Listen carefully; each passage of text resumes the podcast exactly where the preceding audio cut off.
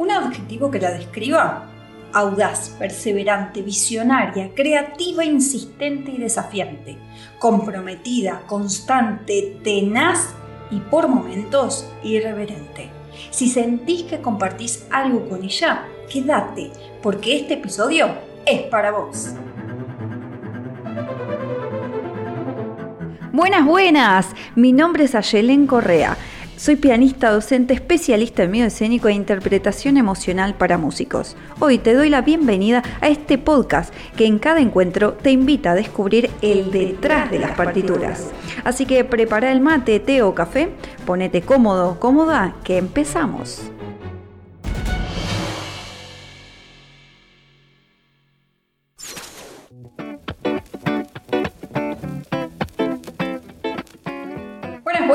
¿Cómo están? Bienvenidos a otro episodio acá en el Detrás de las Partituras. Hoy vamos a estar hablando de Antonia Brico.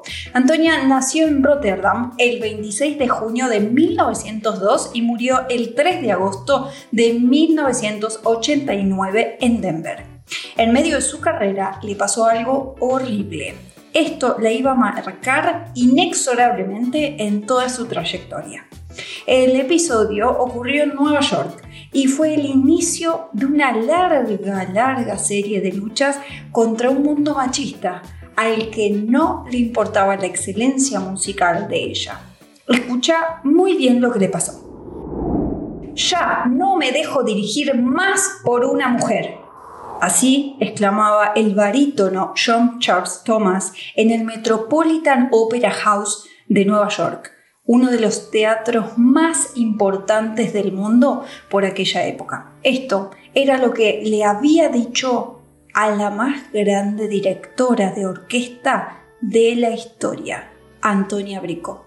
Luego de este suceso, tuvieron que devolver el dinero al numeroso público que había comprado tantísimas entradas, casi 4.000 personas para la tercera velada del concierto. Y a partir de este momento, la negativa influyó en la actitud de todo el mundo de la música sinfónica y operística americana. De ningún teatro salió nunca un nombramiento de director, en este caso, directora permanente para ella. De nada sirvió el creciente aprecio que tenía el mundo, que le tenían las grandes personalidades del mundo de la música y de la sociedad. Antonia había regresado de éxitos europeos donde había dirigido la filarmónica más importante del mundo. Era la Filarmónica de Berlín. Y ella sabía que si había logrado eso, podía revivir cuantas veces quisiera cual ave fénix. Esto era en 1930. Hagamos un poco de historia. ¿Me acompañas? Antonia Brico fue la primera mujer en dirigir las filarmónicas, como te dije, de Berlín y de Nueva York. Desafió una disciplina dominada por los hombres y formó una orquesta solo de mujeres. Hija de madre soltera, nació en Holanda y la adoptaron a los dos años. Cuando tenía cinco, se mudó junto a sus nuevos padres a Los Ángeles, Estados Unidos. A los 10, un médico le sugirió a su familia adoptiva que la dejara tomar clases de piano para que no se mordieran las uñas. Qué gran recomendación, ¿no? Pero fue después de asistir a un concierto dirigido por Paul Steindorf que Antonia quedó cautivada por la orquesta. Fue como una iluminación. Escucha lo que dijo. Para mí, la orquesta es la mayor de los instrumentos. Para un músico significa lo que la paleta para un pintor. Una genia, ¿no? Luego de un tiempo, cuando supo la verdad de su nacimiento, dejó la casa de sus padres adoptivos y volvió a llamarse a sí misma por su primer nombre, Antonia Brico. Años después se matriculó de la Universidad de California en Berkeley. La suerte quiso que este primer ejemplo para ella, Paul Steindorf, que había inspirado ese sueño de la joven en convertirse en directora de orquesta, dirigiera la Ópera de San Francisco. Es acá donde Antonia se convirtió en su asistente y estudió durante unos cuantos años piano con él. Y luego con Gideon Stokowski. Con 24 años se mudó a Hamburgo y así comenzó el cuentos de hadas europeo. El legendario maestro Karl Marx, director de la Sinfónica de Boston y la Filarmónica de Hamburgo, fue su mentor. Antonia compartió tiempo con él como aprendiz durante cuatro años y te digo más, fue la única alumna que Karl Marx aceptó en toda su vida. Luego, en 1927, después de haber cursado el máster de directores en la Academia Estatal de Música de Berlín, fue la primera graduada estadounidense de la historia.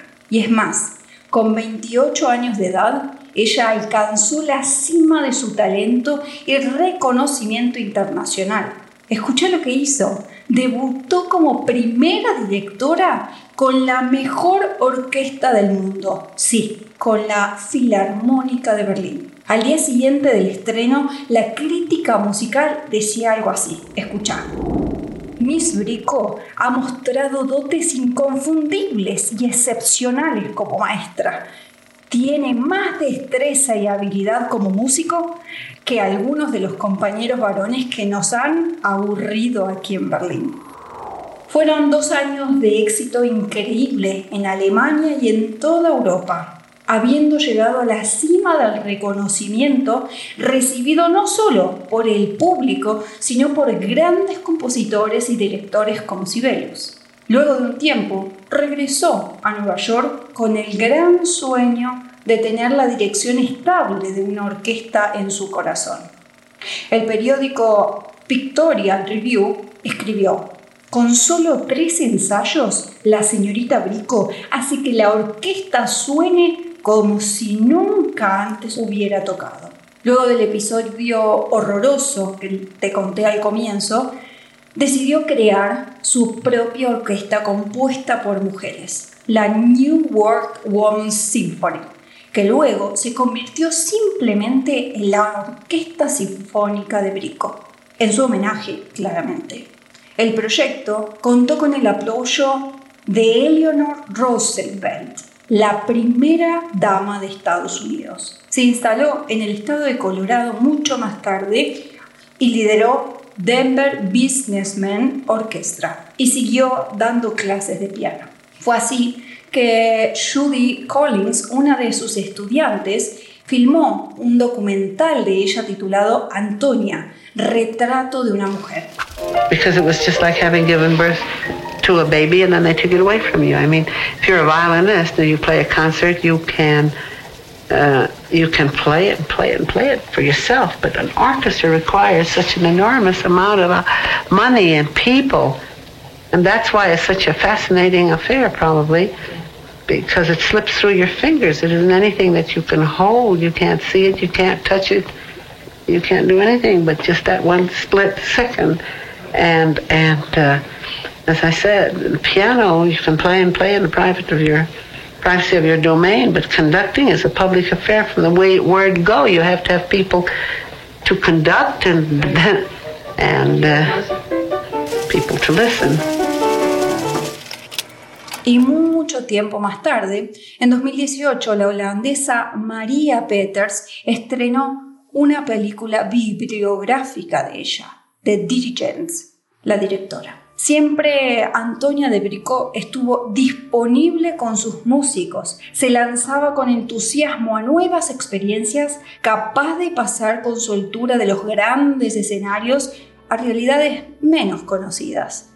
Primera mujer en subir al podio, Antonia Brico abrió el camino a otras mujeres que hasta ese momento eran excluidas de una profesión considerado solo apta para hombres. Realmente podemos ver que su camino estuvo plagado de impedimentos y que casi a la fuerza y de una forma muy violenta la vida le fue generando desafíos tremendos.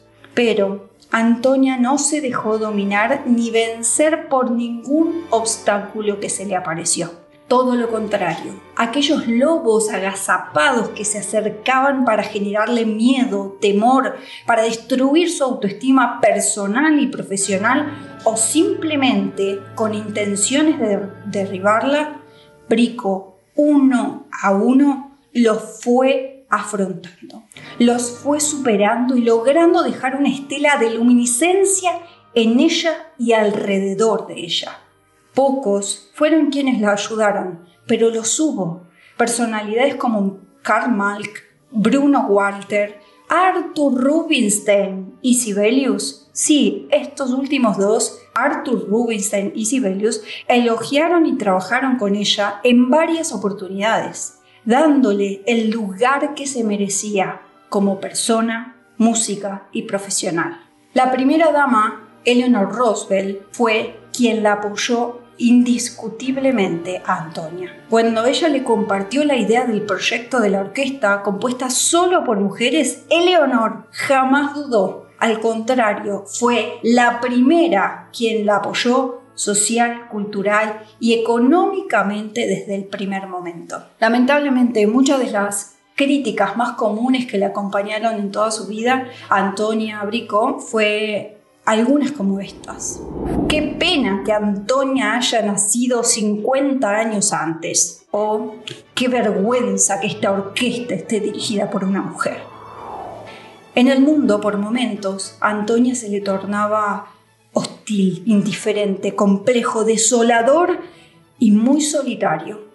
Pero hay algo que compartimos hoy con ella, con Antonia Brico, que es la pasión que nos mueve por la música. Eso, esa pasión, es el fuego que flamea en nuestro interior, es la luz que nos ilumina en la más oscura noche del desierto y es el calor que nos acobija en las frías tardes de invierno. Hoy no es la misma realidad que vivió Antonia, pero queda mucho por seguir construyendo y deconstruyendo. ¿Te cuento algo? Bueno, cuando estaba leyendo y releía y leía toda su historia, me vino a la mente unas de las tantas preguntas que nos suelen hacer cuando somos chicos, ¿no? Eh, son algo así como, ¿cuál es tu músico favorito? ¿Tenés algún ídolo? Y me pasaba que mm, mi respuesta siempre fue como un silencio grande, bajaba la mirada y levantaba los hombros como hacen todos los niños en señal de, no sé, no tengo ni idea. Y hoy, en, la adultez en la que vivo, con esta, con esta realidad de estar leyendo y conociendo tantas mujeres, le puedo poner respuesta a estas preguntas. Y no, no tengo ni tuve ídolos o favoritos o favoritas, porque simplemente no creo en la imagen ideal del músico encorsetado, que se sube al escenario, toca, hace una reverencia y se va. Creo en encontrar personas que me inspiren, me motiven, como hoy lo hizo Antonia con nosotros, vos que estás del otro lado escuchándome, y, escuchando, reconociendo a esta gran mujer y esta gran persona con tanta historia. Y es por eso que personas con tanta historia y con tanto camino recorrido, es inevitable que marquen una diferencia musical y es inevitable que busque transmitir algo a través de su pasión, que es la música, es su arte. Y mm, me pasa que cuando estaba haciendo este episodio, pensaba en que podía durar muchísimo más y podríamos seguir hablando de su historia, de su vida, porque Antonia hizo tanto, luchó tanto, la peleó tanto, pero tanto en su vida que podríamos seguir hablando de ella muchísimo más. Pero me pasaba que, que no es así con su música porque lamentablemente su obra musical no tuvo el privilegio de la grabación. En total solo quedan dos oberturas de las obras de Mozart que ya dirigió. Son tan solo 12 minutos, dos pequeñas joyas de nuestra protagonista de hoy, que lo habrás escuchado a lo largo de este, de este episodio en diferentes segmentos, ¿no? Lo musicalizamos con su música. Y quiero cerrar este momento primero agradeciéndote por estar del otro lado. Espero que te haya gustado e inspirado tanto esta historia de vida de una música increíble como lo fue Antonia Brico. Y segundo, para hacerte la invitación a hacerlo como lo hizo ella, a inspirar, a motivar y a llenar de alegría tu entorno, con tu fortaleza, tu sapiencia y con toda tu música.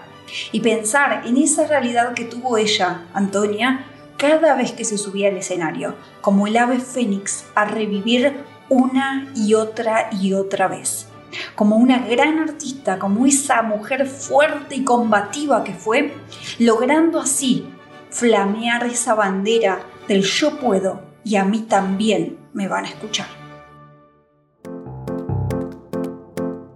Te cuento que me encontrás en las redes como yelencorrea.música. Ahí vas a descubrir cada uno de los espacios que creé exclusivamente para vos. Nos vemos detrás de las partituras.